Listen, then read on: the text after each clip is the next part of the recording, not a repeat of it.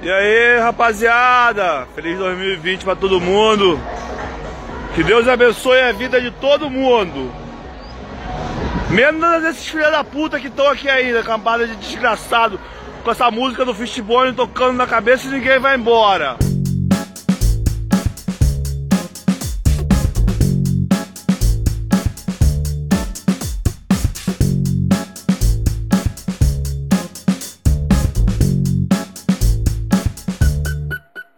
Bem-vindos a mais um Rede Poderosa de Intrigas. Eu sou Patrícia Quartarolo e estou aqui com Caio Lima. E aí, Pati? Mais um ano. Mais um ano. Esse aqui é o quê? O quarto ano do nosso podcast. É isso? Entramos no quarto ano do podcast, Pati. Meu Deus. Que coisa, hein? E eu, particularmente, não sei se quatro é um número bom na cabala, mas eu espero que seja. Não tenho a mínima ideia. O que eu sei é que 3 mais 1 é igual a 4, portanto, 4 e 13 são, de alguma forma, números amigos. Eu lembro que tinha uma professora que brincava com isso e eu ficava louca com essas ideias, porque, na verdade, todos os números são amigos, mas eu, até hoje eu faço isso na minha cabeça. Então tá aí, gente. 13 também é um número importante esse ano. Exatamente. Muito importante. Vamos. É, é. Pois muito bem. Como todo ano eu começo com aquela, aquele otimismo que é baseado em coisa nenhuma de que o ano vai ser melhor, cê, normalmente isso dura até o quê? Até o final de junho, de janeiro? De junho não, de janeiro. Então vocês têm aí pelo menos uns três ou quatro episódios comigo um pouquinho mais alegrinho e depois a coisa vai ladeira abaixo, como sabemos. Mas a gente tem muita coisa planejada para esse ano muita coisa diferente vindo aí. E eu queria começar, antes da gente explicar o que, que vai ser esse episódio, Caio, eu quero falar da nossa caixinha de perguntas. Manda brasa. Só, é? só joga, só joga no, pro universo. Não é? Então, se você ainda não segue a gente no Instagram, primeiro, dá essa moral lá, vai seguir a gente, Central Rede Poderosa. O que, que a gente vai fazer? Toda terça-feira, a gente vai abrir uma caixinha de perguntas em que vocês podem mandar o que vocês quiserem. Vocês podem comentar o episódio que saiu na sexta, vocês podem pedir recomendação de livro. Muita gente pergunta que música que a gente usou no episódio, porque o Caio arrasa na trilha sonora. O que vocês quiserem perguntar ou comentar, essa caixinha vai estar lá para isso. E no final do mês, a gente vai ter um episódio em que a gente vai responder ou comentar esses comentários. Não é um conceito novo, eu sei que muita gente no YouTube faz, mas a gente queria trazer para cá porque normalmente eu estou no Instagram. E aí eu fico batendo papo com vocês, mas o Caio não. Então a gente resolveu trazer aqui para este fórum em que o Caio também pode nos brindar com suas opiniões e comentários. Inclusive aí fica aberto, mas não abusem para conselhos sobre a vida, conselhos financeiros, conselhos ah, é. amorosos, é. quem sabe. Enfim, estamos abertos a responder qualquer tipo de coisa, gente. Não sei se vai ajudar muito, mas a gente tenta. Faz parte, é, faz parte. Faz parte, pois é. E aí o que acontece? Todo final de ano, eu e o Caio sentamos para discutir o que, que, a gente vai fazer, o que, que, a gente vai trazer, quais são os livros que a gente quer ler aqui para trazer para o podcast, para discutir com vocês. E aí a gente resolveu, por que não, dessa vez, fazer disso um episódio. Então, hoje, a gente vai conversar sobre, a gente vai discutir aqui e definir os 12 livros que a gente vai ler em 2022. Então, se você está tá aqui ouvindo quer participar de algum, quer comentar algum livro, quer ler o livro antes do episódio, é, para poder comentar com a gente depois, agora a gente vai ter isso aberto para vocês. Normalmente a gente só fala do livro, você só fica sabendo do livro quando sai o episódio, né? A gente não comenta o livro antes, né, Caio? Não, a gente mete uma surpresona, mas agora a gente quer abraçar é. a galera, né? A gente quer ir pra galera. Depois de dois anos é. com, com, a Chega Covid aí. Exato. A gente quer interagir. Chega de surpresa. De onde que a gente parte? A gente define temas, um para cada mês, então os temas a gente já definiu. E aí a gente senta e traz cada um alguma sugestão dentro desses temas para a gente escolher os, os meses. A gente já definiu dois meses, né, Caio? Que é janeiro, vai ser literatura russa. A gente vai ler Meninas, da Lyudmila Ulitskaya, que saiu pela 34. A primeira mulher a sair pela, pela coleção, não é? Por essa coleção Last? É, é a primeira mulher. Porra, que poder. Total, né? Então, esse é o livro de janeiro. Então, se você tá ouvindo a gente aqui nesse episódio, quer ler, o livro é curtinho, dá para ler e vir falar com a gente aqui, participar do episódio no, nas caixinhas de perguntas depois. Fevereiro, o tema é Oriente Médio. E a gente vai ler Memórias para o Esquecimento, é, de Mahmoud Darwich, que saiu pela Tábua. A gente fala tanto da Tábua, na verdade você fala tanto da Tábua, que trouxemos o livro. Sou fã da Tablo, o catálogo deles é maravilhoso. E o Mahmoud, ele tem um ponto muito pertinente pra gente, né? A gente trata de tantas mazelas através da literatura e ele é o, a alma da literatura palestina, basicamente, né? Então a gente vai conseguir fazer aí, espero, um grande episódio sobre é. essa situação virulenta. Boa. Então a gente já tem janeiro e fevereiro definidos. E aí, a partir de agora, o que vocês vão participar, imagino, ou ouvir, é a gente discutindo e talvez quebrando o pau para definir os livros do resto do ano. Certo? É isso. Vamos que é vamos. Isso. Então, como é que a gente faz? A gente, o tema de março, por exemplo, é vencedor de prêmio gringo. A gente não especificou qual prêmio. Qualquer prêmio tá valendo. Então, eu vou trazer dois livros e o Caio dois livros. E aí a gente vai definir juntos o que faz mais sentido. Certo, Exato. Caio? Vamos nessa. Vamos, começa então. Quais, quais livros você quer trazer pro vencedor de prêmio gringo? Eu trouxe literatura francesa, um prêmio grande e um prêmio pequeno. Porém, os dois livros eu acho que têm sua, sua pertinência e sua validade. Vou falar primeiro o livro de prêmio grande, vencedor do prêmio Goncourt, do Matias Enard, se chama Bússola e saiu pela editora Todavia. Cara, é um livro que rememora, né? Ele promete, pelo menos pela sinopse, eu espero que sim. Ele tem um, um, um toquezinho prustiano e eu acho que vai ser válido de colocar nessa seara maldita de Proust e de seus uhum. discípulos. Então, é só tá. para complicar sua cabeça. Excelente, tá bom. Esse é um, o que mais? O outro foi vencedor do prêmio Ren Renaldo em 2012, que é Nossa Senhora do Nilo, da Escolastique Mukasonga. Ela, é, ela é, tem é, ascendência de Ruanda, participou, né, esteve, viu, aconteceu, acompanhou massacre de Ruanda e hoje mora na França. Escreve muito, publicada pela editora Nós. Tem mais três livros lá. E é um livro que toca na, na, na situação maternal da coisa, acompanhado de todos os movimentos da época. Então existe aí uma questão memorial muito forte sobre outro conflito que, que que pega muito, assim, né? A gente sempre margeia ele por aqui, já foram uns três ou quatro episódios falando sobre, e acho que vale a pena. Eu já tinha lido A Mulher dos Pés Descalços, eu esqueci o, o título, eu sou péssimo para nome, mas é um livraço extremamente, extremamente impactante, e acredito que Nossa Senhora do Nilo não seja diferente. Boas escolhas. Boas escolhas. Pois bem. É, eu tenho duas escolhas completamente diferentes. Vai ser boa então essa conversa.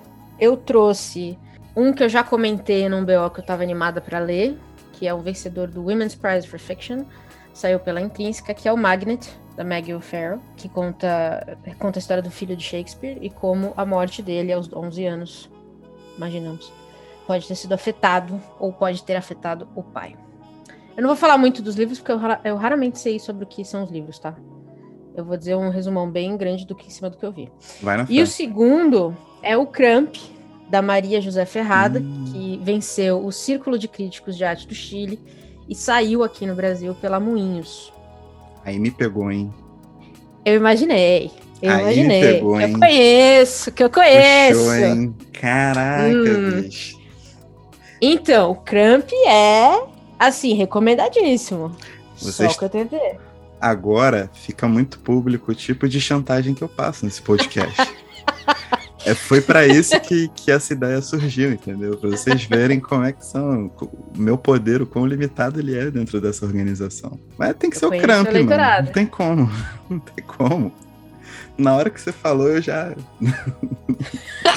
já abri mão. Pô, mas se for todos assim, tá lindo demais. Então Não, fechou. Vamos com calma, vamos com calma. Vamos com calma, é, tá bom. Eu vou cantar a vitória antes do tempo. Então, beleza. Então, março, a gente vai ler o Cramp da Maria José Ferrada. Aliás, a edição da Moinhos tá lindíssima. A gente falou isso uma vez, né? Moinhos e Mundaréu, ano passado, vieram quebrando basicamente todas as coisas nesse país, só lançando sim, livraço. Sim, eles têm um trabalho com literatura latino-americana de origem hispânica, tipo, muito forte. Fudido. Pois bem, vamos para abril. Abril, o tema é ficção científica. Você falou que queria ler mais ficção científica. Sim. Quando você comentou num BO sobre Duna. E aí a gente trouxe um tema. Aliás, ficção científica é uma coisa que a gente não discute muito no podcast. Então acho que vai ser o primeiro. Nossa, o único Primeiro? que a gente discutiu, que eu acho que não chega nem a ser a ficção científica, é o do Ian McEwan, aquela bosta lá. É, a gente discutiu e odiou. É, então tá bom. Então, então vamos falar aqui opções de ficção científica. Manda ver. Eu só tenho um nome. Ixi, é. Apostei tudo. Fui de carrinho. Úrsula K. Legan ou Leguin. Qualquer coisa dela eu tô satisfeito. Porra, então, ó, veja só, eu tenho duas opções. Primeiro é a fábrica de robôs do Capec, que a Hum. gente queria muito falar mais de Capec. E aí, na verdade, eu tinha três opções. Eu tinha um brasileiro que fala de afro, afrofuturismo, que é o Fábio Cabral. Ele lançou a cientista guerreira do facão perigoso pela Malê e os despossuídos da, da Úrsula. Então acho que estamos fechado. Então vai ser os despossuídos que a gente vai ler. Então beleza, então você levou essa, hein? Apesar de que o, o título do, do Nacional é brabo também, hein? a gente pode deixar de stand-by aí pra dar uma olhada. Eu não tinha, no, no- tipo, eu não conhecia. Sabe como eu conheci esse cara? No Twitter. Ele tava contando sobre o livro, eu fiquei maluca, saiu pela Malê, né? Que é uma, é uma editora também que tá publicando muita, muita literatura afro-brasileira. E achei Sim. fantástico. Eu vou, aliás, vou falar uma coisa. Quem tá ouvindo a gente, os livros que eu estou comentando aqui, eu vou ler de qualquer jeito, quer seja pra gente discutir no podcast ou não. Então, segue a gente nas redes sociais, porque eu também vou comentar sobre esses livros de uma forma ou de outra, né? Se, se Claro, agradar claro. alguém. Vai nessa, Então, vai muito firme. bem. Fechamos abril, que vai ser Os Despossuídos da Úrsula. Tá muito fácil isso aqui. Ah. Achei que ia ser mais, mais treta, hein? Mais treta. Ah, eu só aceito a derrota, pô. Então, maio. Bora lá. Literatura africana. Vamos lá. Eu separei um livro da editora Capulana que me foi dado pela minha querida irmã Fernanda Marão, que é o A Orgia dos Loucos, do Ungulani Bacacosa. Ele é moçambicano, muito parceiro da nossa querida Noêmia de Souza. Inclusive escreveu uma das um dos pós-fácios mais bonitos para o, o, o Sangue Negro, né? Que é a reunião de toda a obra da, da Noêmia. Uhum. E, cara, acho que a gente pode mergulhar nessa vibe. É uma coisa que me agrada. O outro foi, assim, uma surpresa muito agradável que me veio pela editora Carambaia, ousada. Desceu pro, pro, pro terceiro mundo aí, olhou para baixo da linha do Equador e trouxe um clássico também sobre o, o massacre de Ruanda, que é Murambi, do Bubacar Boris Diop é como se fosse esse livro é como se fosse a referência né, literária sobre esse acontecimento. Então são os dois livros que eu separei aqui de literatura africana. Brabo. O bom é a gente tá bem servido de literatura africana. Eu sinto que tem uma, uma variedade muito boa vindo aí. É o resto que eu tenho aqui ou é tipo calhamação ou é série, né? Tipo a do Chinua Achebe, sabe qual é? Uhum. Aí tipo, a gente fica quebrado também, que é bom falar pra galera que, tipo assim, a gente produz esse conteúdo de forma totalmente independente e a gente precisa de tempo pra ler, pesquisar, pra produzir o episódio, né? Então, tipo, não dá pra gente ficar É, brincando de calhamaço. calhamaços. É, é verdade. Pois bem, é, as minhas duas opções são as seguintes. O que acontece quando o homem cai do céu? Da Leslie Nika Arimá, que também saiu pela Capulana, e é uma coletânea de contos, é, que con- contadas majoritariamente de uma perspectiva feminina. No, opos- no oposto disso, eu trouxe o Seja Homem, do J.J. Bola, que saiu pela Dublinense, que fala sobre masculinidade tóxica na cultura africana. E meio que eu acho que os livros, eh, os dois dialogam, sabe? Dois, dois, dois lados da mesma moeda, vamos dizer assim. Mas muito diferentes. Acho que a gente tem quatro livros completamente diferentes aqui. E, enfim. Tem alguma, Vamos lá. alguma inclinação? A gente tem um ponto em comum que é a Capulana. Exatamente. Adoramos. Inclusive. Ok. Agora, a questão toda é uma questão de, de, de perspectiva mesmo. E eu acho que talvez vale a pena a gente ver as coisas pela perspectiva que o seu livro apontou. Eu acho que a gente uhum. talvez consiga traçar um, um, uma linha de argumentação e conhecer uma parada diferente do que a gente está, de certa forma, uh, um pouco familiarizado, né? Mas todo esse universo moçambicano e angolano é uma coisa que eu tive uma boa entrada nos últimos anos, sacou? Então, tipo. Tá. No meu caso, eu estaria conhecendo uma parada completamente nova. Não sei se você concorda comigo.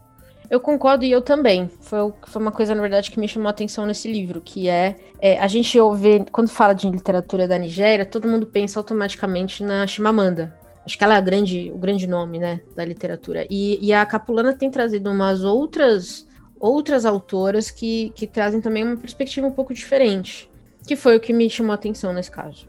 De fato, né, a Capulana tem feito um trabalho editorial incrível e vale é ressaltar novamente a Malê, que é uma baita de uma editora. Exatamente. Que também traz muita coisa boa. Estão arrasando as duas.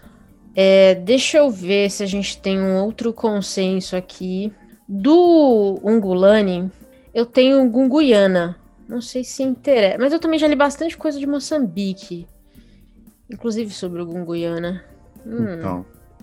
Vamos, vamos no novo, vamos no novo, vamos no novo, vamos nessa. Aperta, vamos no. O Homem Cai no Céu aí? Isso. Aperta o 30 aí. Volta no Amoedo. Vamos no novo. Não, aí você tá, você tá causando a minha vida. Então, leitura de maio. O que acontece quando o homem cai do céu, da Leslie Nika Arimar. Vamos nessa. Tô junto contigo. Então, beleza. Junho, agora a briga começa. Latino-americano. Aqui, aqui Manda. eu vou jogar em duas zonas diferentes. A primeira zona vai para uma parte de um drama mais familiar ali, da gente, né, analisar uma situação de Gosto. dentro, de dentro, mas com um trabalho de uhum. linguagem diferente. Um livro que, que me instiga bastante é o Morra Amor, da Ariana Harvitz. Ela é argentina, uhum. saiu pela editora Instante.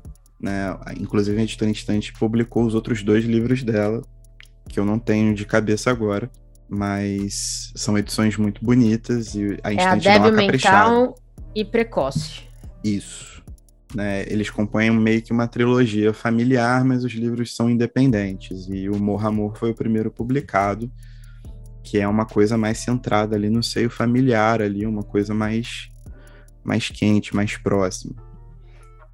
Minha outra sugestão vem direto da editora Relicário, que é uma editora que eu também tenho bastante apreço, bastante carinho. Que é um livro que já está publicado há um tempinho, mas que tem um, um, certo ar de frescor e ineditismo pelos comentários que eu leio e, e, e, até pela própria, própria sinopse do livro ali, que é Jamais o Fogo Nunca, da Diamela Eutite, que é chilena. Ela já tem, ela já tá na caminhada aí faz um tempo já publicando e traz nesse romance já uma situação que acompanha um pouco mais de perto, se não me engano, a parte do uma parte mais social também, ela abrange uma coisa mais né, mais mais global assim. Então temos duas esferas diferentes, a gente tá jogando em dois campos aí. Vamos ver se eu acerto dessa vez. Gostei, gostei. Então beleza. Eu vou trazer o Rinha de Galos, da equatoriana Maria Fernanda Ampuero, que saiu pela Moinhos. Também é um livro é, de contos, mas o que uma coisa que algumas pessoas usaram para descrever esse livro é, que me chamou a atenção foi a brutalidade. É um livro violento. Na verdade, os dois livros que eu escolhi têm isso como descrição. Porque eu tô nesse sentimento, assim, né? 2022 e tudo mais, vamos para as cabeças. Tinha que ter esse a categoria é um. aqui, apertou, sai sangue, né? É. esse, esse é um. O outro, a gente vai para Colômbia com O País da Canela, do William Ospina, que saiu pela Mundarel, que é uma narrativa também ultra violenta sobre o descobrimento do Amazonas. Sim, eu já li, inclusive. Os conquistadores. É? Já li.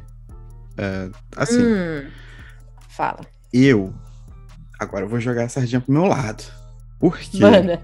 eu acho que um livro, tipo, emplacado dois livros de contos seguidos Também fiquei pensando nisso. Né? É justo. Então... É justo. Vamos tirar o rinha de galo. E aí, o País na Canela, ele já tem uma abordagem, tipo, é uma, é uma ficção, obviamente, mas tem aquela coisa do livro. Como é que eu vou falar? Aquela construção de um livro, de um romance histórico, sacou? Eu acho uhum. que a gente uhum. pode dinamizar as relações. Eu acho que a América Latina ela é fonte de inesgotável de nova, novas formas de narrar. Eu acho que nas minhas opções aqui a gente tem duas questões aí que são, pô, são boas e únicas, ao que tudo indica, né? Não, eu concordo. Eu acho que das suas duas opções eu já li o da Ariana. Ah. Eu gostei. Então eu iria pro da Diamela, porque eu não conheço. Então é, e vai ser a minha chance de conhecer uma coisa nova. Então é isso, pô. Então fechou. Então, então peraí, vamos lá. Então o livro de junho vai ser Jamais o Fogo Nunca, de Diamela. É o Tite? É o Tite, é. isso. Tite, muito bem. Muito bem. Então tá bom. Tamo indo, tá vendo? Você não parte todas. Umazinha, não, umazinha. É igual o 1 do 7 a 1, né? Isso. Uma pausa nesse episódio para te contar algumas coisas muito legais. Você sabia que o Rede Poderosa tem um site? No www.centralredepoderosa.com você encontra as referências de tudo que falamos nos episódios e a lista completa das recomendações dos BOs. Além disso, estamos em todas as plataformas de streaming e no Spotify você também pode acompanhar a playlist Rede Poderosa com as músicas que usamos nos episódios e também o que recomendamos nos BOs. Por fim, você pode nos seguir no Instagram em Poderosa Rede, onde teremos uma uma caixinha de pergunta toda terça-feira para você perguntar e comentar o que quiser. Nós responderemos e comentaremos alguns envios em um episódio especial. E agora, de volta à programação normal. Então vamos para julho. Vamos. Julho, o mês que a gente, o mês não, o tema que a gente definiu foi não ficção. A gente também, a gente tende a guardar a não ficção para as nossas séries. Como esse ano a gente não planejou uma série, a gente jogou um tema no mês, certo? Isso. É... Quais são as suas opções?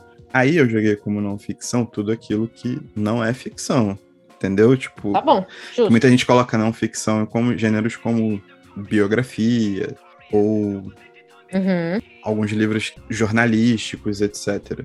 Eu joguei assim, eu fui para uma parte um pouco mais e eu tenho duas opções aqui muito interessantes. A primeira eu já tinha comentado aqui no episódio que a gente fez, no Papo sobre Livros, que a gente estava falando sobre reality show. A gente falou sobre o BBB, na época do auge do cancelamento da Conká. Uhum. Que é o Rituais de Sofrimento, da Silvia Viana. Saiu pela Boitempo. É, eu acho que esse livro, apesar de eu já ter lido, ele tem um, um ponto muito forte que tá ligado também à privacidade, sacou? Que tá se tornando um bem cada vez mais caro e mais escasso. Então eu acho que a gente poderia explorar isso de alguma forma. Eu acho que é um assunto que cada vez mais vem me tomando a cabeça. Eu acho que então, não é uma exclusividade minha, mas eu acho que é interessantíssimo. Uhum. E o outro livro curtinho que eu coloquei aqui, aí já é provocativo, né? autoexplicativo. A Revoada dos Galinhas Verdes, que é um estudo do Fulvio, Fulvio Abramo, que saiu pela Veneta, pela coleção Baderna, é, sobre os integralistas no Brasil. Botafogo. Exato, Cat Faia. Tá, gostei das duas opções, muito boas. Não li nenhuma das duas. É, as minhas opções são, primeiro, Operação Massacre, do Rodolfo Walsh é, que é basicamente o jornalismo literário, que fala sobre 12 homens presos em, na Argentina, suspeitos de participar de uma tentativa de golpe contra Perón. E aí ele vai contar uma história real. E esse livro entrou no meu radar. Não sei se você lembra quando a gente estava falando de. Quando a gente estava falando do Temporada de Furacões, junto com o Tortia, veio. Com essa tortilha específica, veio uma entrevista com a autora. Hum. E ela comentava sobre a Operação Massacre e falava que, para ela, era melhor do que é, o livro do Capote, o A Sangue Frio, né? Falando questão de crime e tudo mais, Não que era mais bem escrito. E isso ficou na minha cabeça, porque é, muita gente diz que jornalismo, que o Capote inventou o jornalismo literário, que nada seria melhor do que aquilo, e, e eu fiquei pensando nisso porque eu não conhecia a Operação Massacre, então eu fui atrás. E a, e a sinopse, para mim, é, é, é fascinante. É, esse é um. O outro também foi escrito por uma jornalista, mas uma jornalista portuguesa. É, ao longo do ano, a Isabel Lucas percorreu, ela, esse livro saiu pela CEP, tá? Percorreu o Brasil, é, conversando com a galera, é, entendendo um pouquinho mais do país, é, entendendo um pouquinho como é que a gente se forma como, vamos dizer assim, comunidade brasileira. E aí ela montou 12 ensaios reportagens, que é assim que eles estão chamando, é, para explicar o que é esse país continental sem, sem o viés português, colonizador por trás. E o livro chama Viagem ao País do Futuro, da Isabel Lucas. Uhum. Hum, então. Cara, complicada, é assim. É, as então quatro é opções porque- são brabas. É, eu gostei muito das suas também. Então, É, eu acho o seguinte. Como meu, meu. O Walsh, ele é mestrão, assim, ele escreve muito, tá? Ele é brabo. Ele é brabo. E assim, toda oportunidade que você tem de pisar no americano, você tem que fazer. Você tem que aproveitar. certo. né? Tipo, isso é simplesmente um- uma espécie de reparação histórica. Mas aí, ai, porra, eu tô muito doido nesse Revoada dos Galinhas Verdes, sabe qual é? Porque tem vários episódios muito doidos, cara. Tipo, a gente conversou sobre, quando a gente fez sobre o, o castelo, a O série castelo, do castelo, sim. sacou? Desde lá que eu tô com essa parada, né? E como sempre eu vou pulando porque eu não tenho organização nenhuma. Então, assim, meu coração tá apertado aí, cara.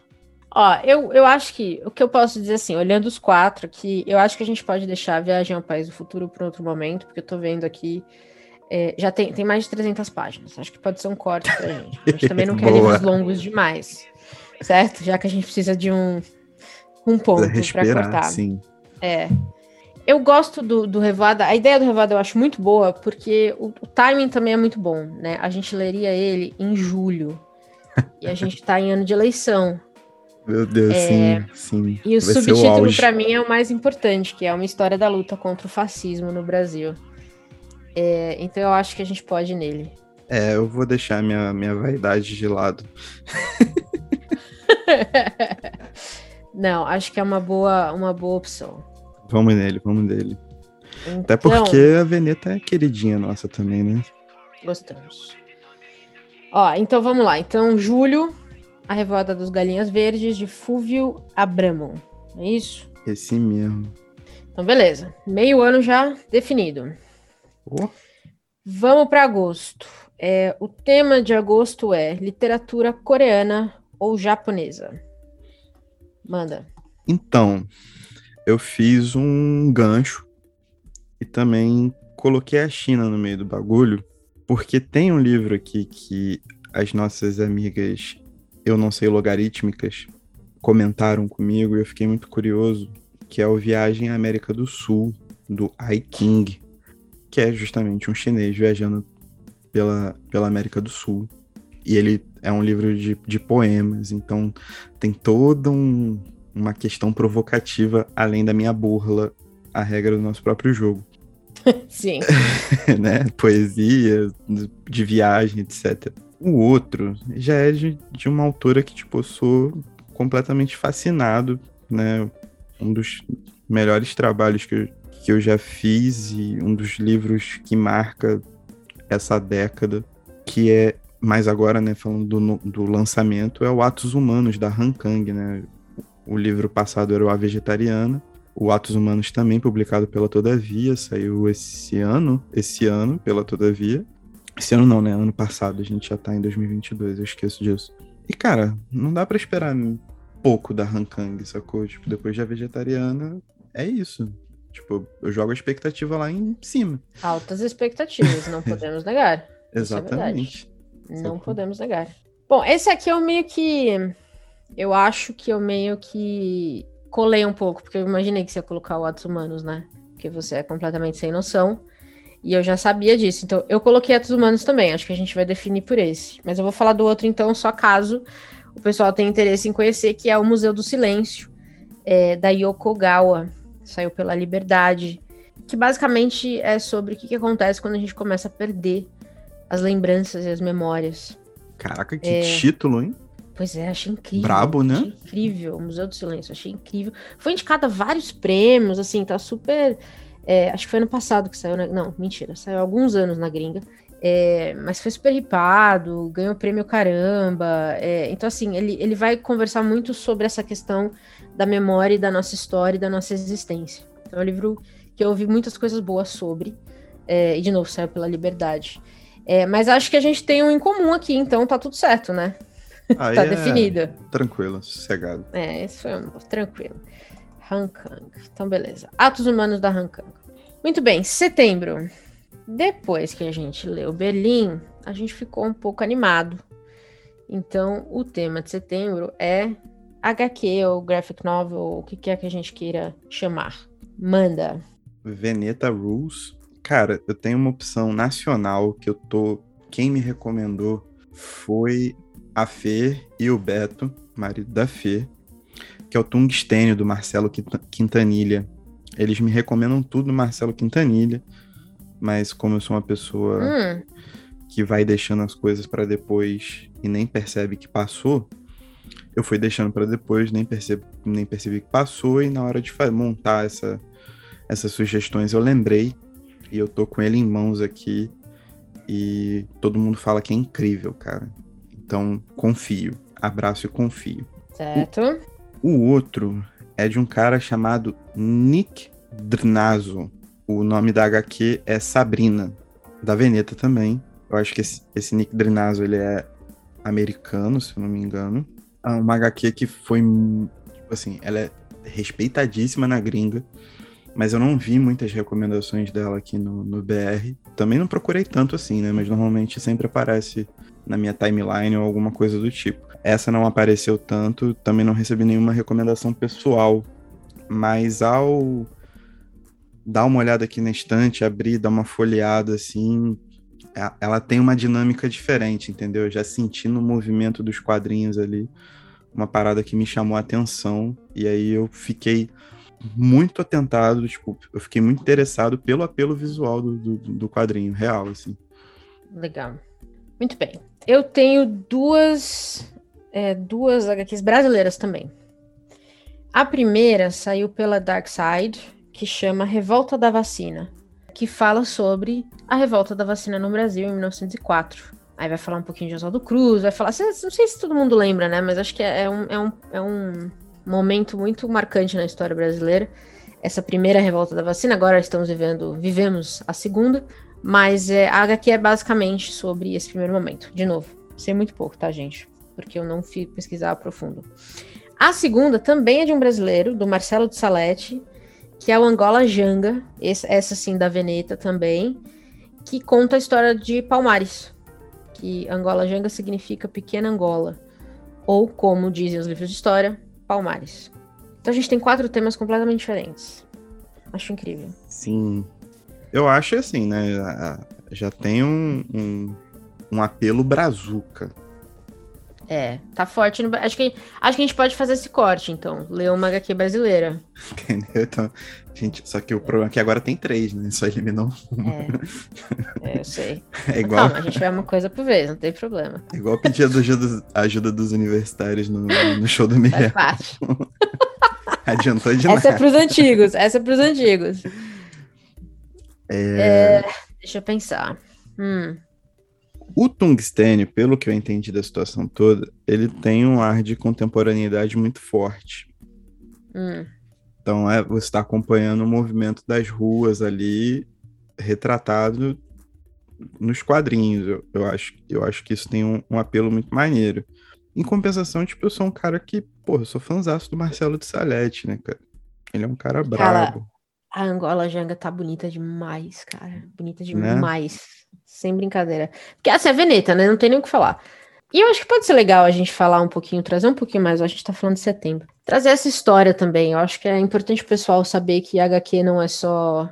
Acho que Berlim foi uma, uma HQ histórica. Acho que seria legal a gente meio que seguir nessa linha. Não sei, eu, eu votaria em Angola Janga. Eu deixo a revolta da vacina pra lá.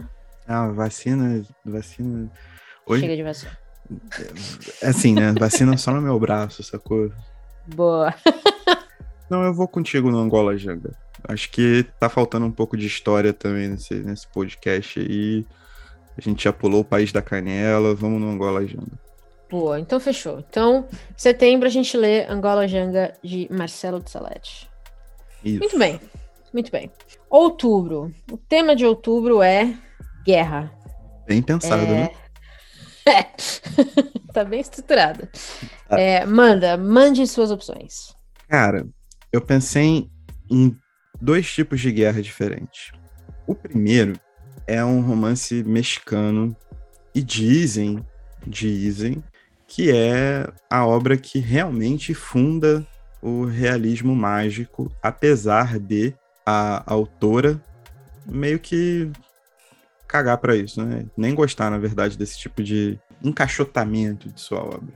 Mas o livro é o As Lembranças do Porvir, da Helena Garro, que fala sobre, é, sobre a guerra urbana, né? sobre a guerra dentro do território.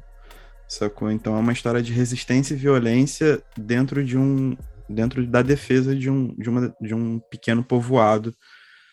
E eu acho que esse é, né, é uma coisa pequena, mas é muito bem configurada dentro de uma realidade que é muito nossa, né? A gente vive num estado de guerra, assim, principalmente quem mora nas, nos grandes centros urbanos.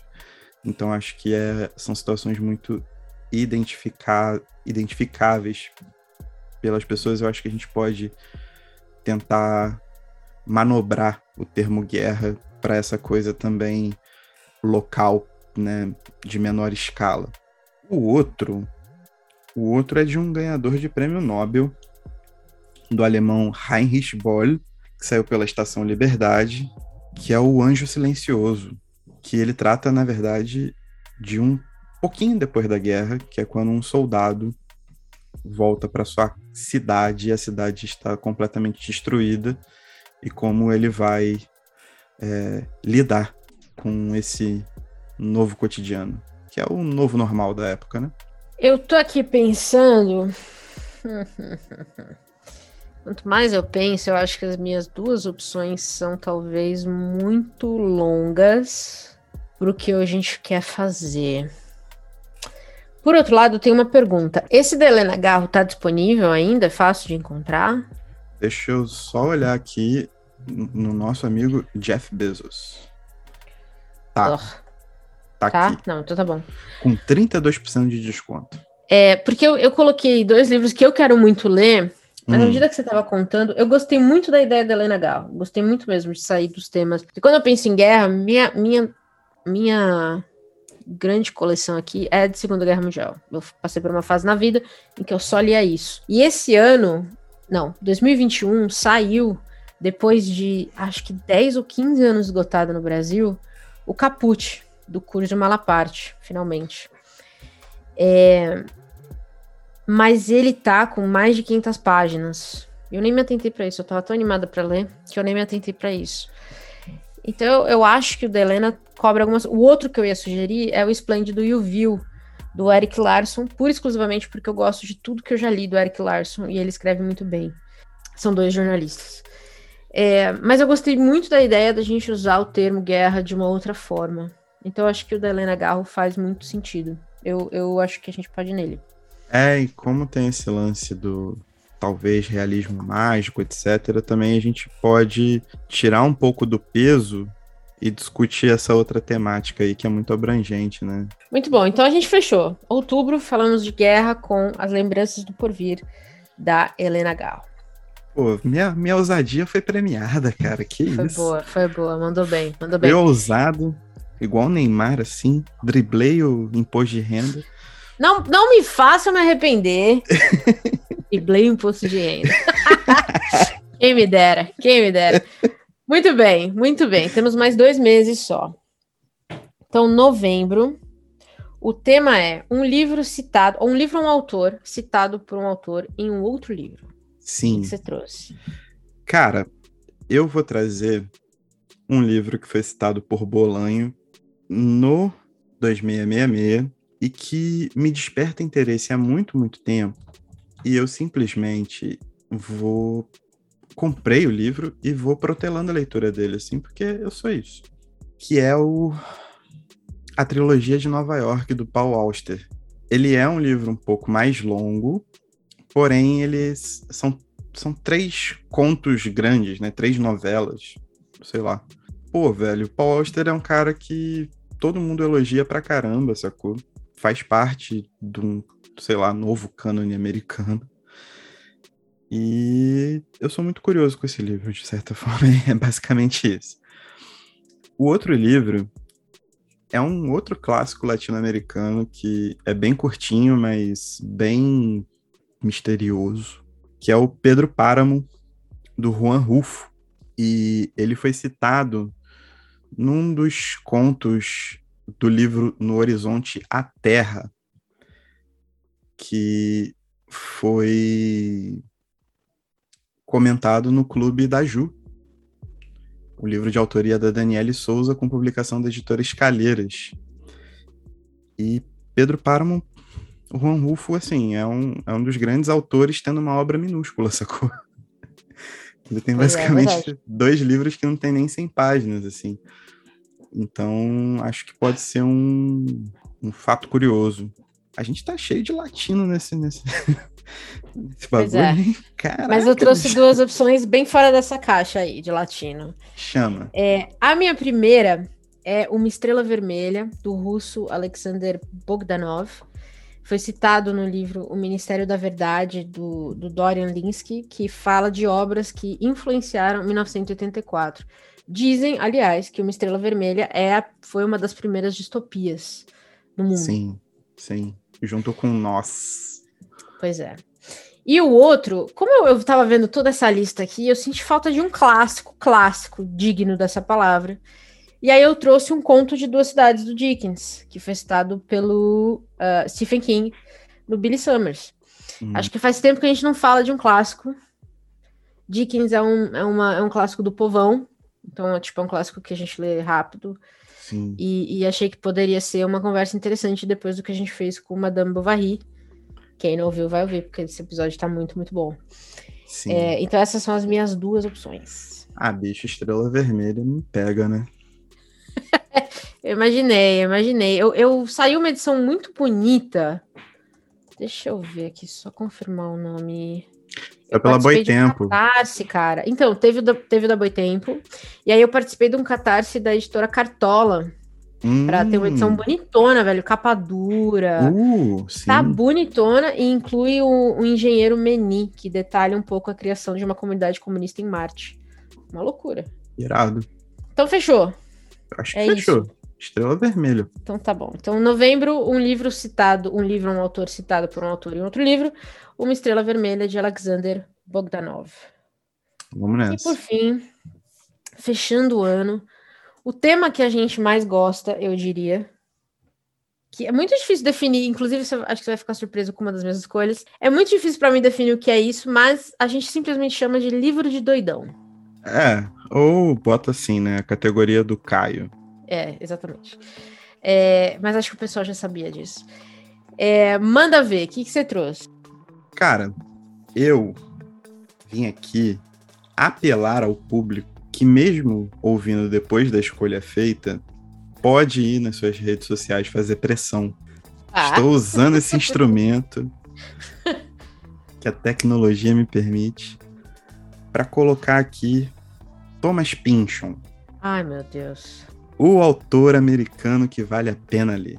Nesse eu estou usando o Vício Inerente, que é um livro dos mais curtos dele, ainda em, ainda, né, em circulação pela Companhia das Letras, que é quem publica o Thomas Pynchon no Brasil.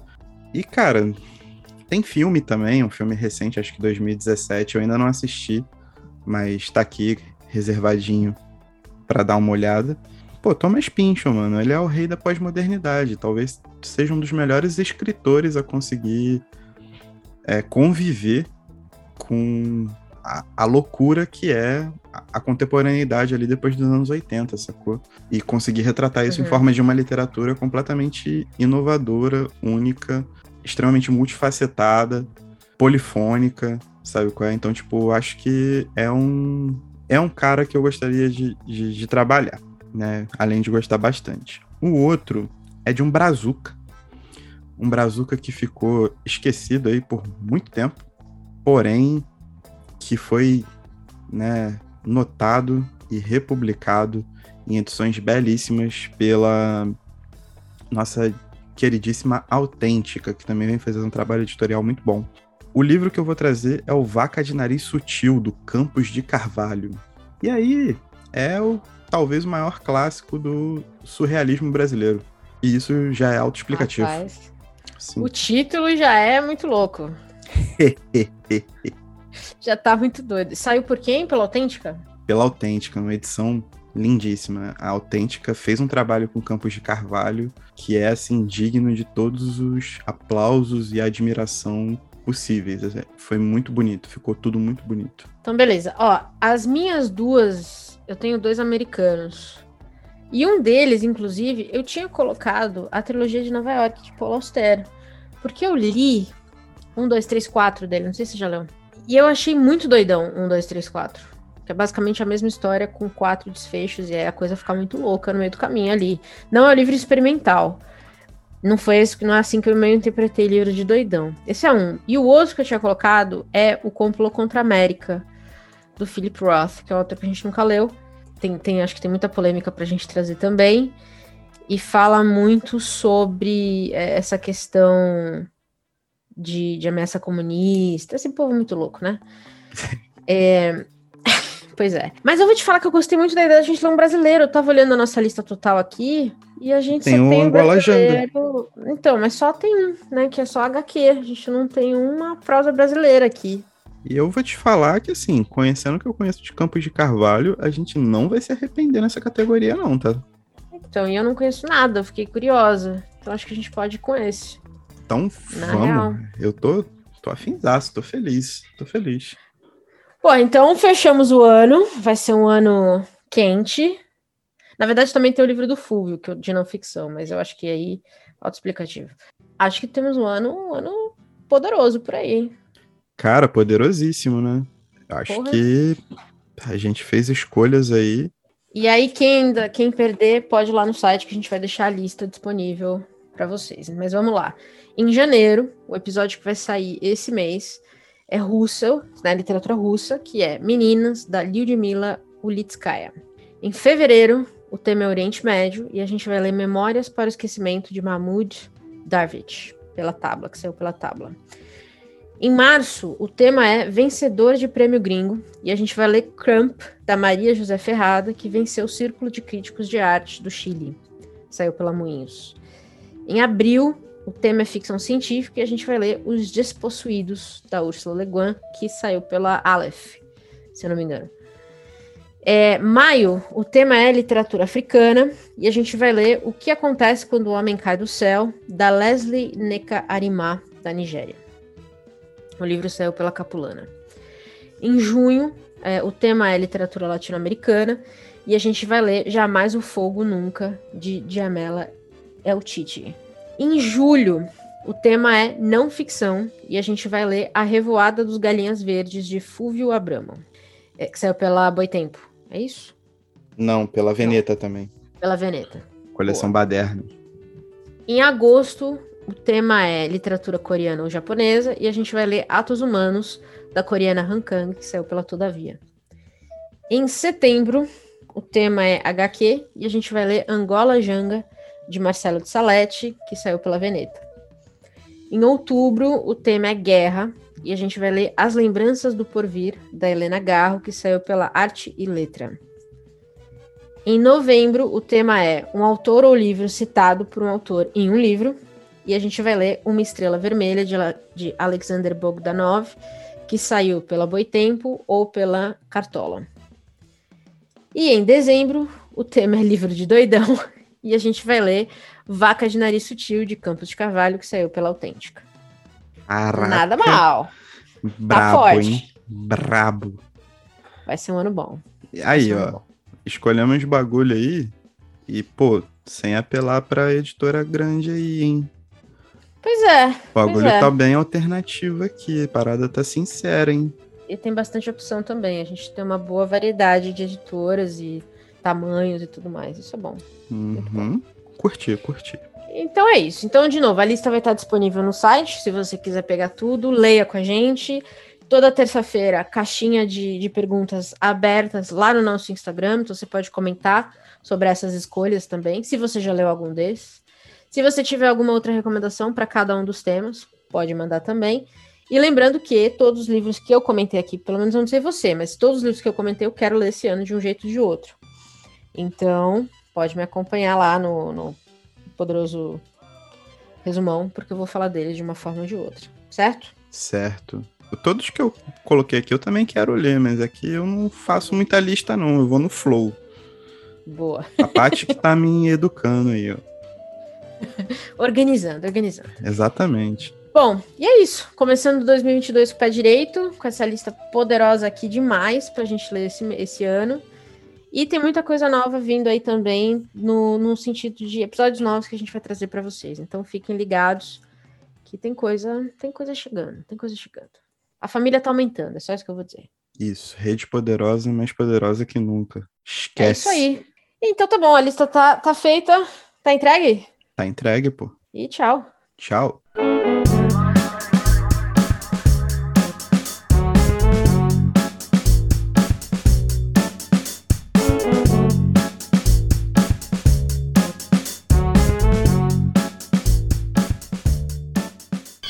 I want you to know the power of the underground. We'll fight alone, just as we used to do in those days. All right. Fight just like we used to do.